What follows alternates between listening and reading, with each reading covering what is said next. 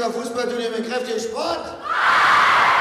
Es geht los für die Spielerinnen und Spieler von 14 Prignitzer Schulen, alle zwischen 10 und 12 Jahre alt. Während sie sich später über Tore freuen, denkt Matthias Steffen, Trainer bei Einheit Perleberg am Spielfeldrand, darüber nach, wie es mit dem Fußball weitergehen soll, wenn der DFB-Stützpunkt tatsächlich schließen sollte. Es hat aus meiner Sicht schlechte Auswirkungen auf die gesamten Prignitzer Talente, denn wie sollen die Prignitzer Talente denn noch hoch hinauskommen? Ein Schulturnier, aber es sind auch viele Talente dabei, die in Vereinen spielen und die wöchentlich noch ein Extratraining in Perleberg machen können.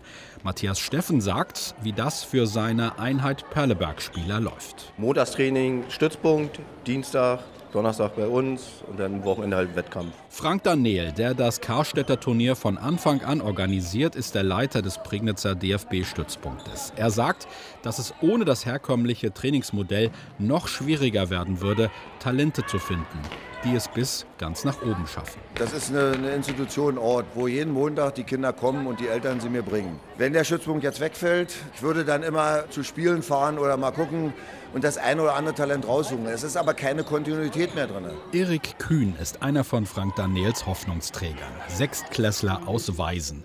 Er weiß genau, wo es bei ihm noch hapert. Ich versuche noch meinen linken Bein zu verbessern. Wohin soll ihn der Fußball noch bringen? Am besten bis zu Dortmund. Erik hat schon ein Probetraining beim ersten FC Magdeburg absolviert und könnte dort seinen Profitraum weiterträumen.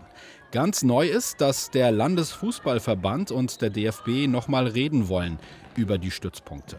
Bleibt Perleberg also doch noch? Es gibt hier viele Jungs und Mädchen, die hoch hinaus wollen, die aber erst entdeckt werden müssen. RBB 24 Inforadio vom Rundfunk Berlin-Brandenburg.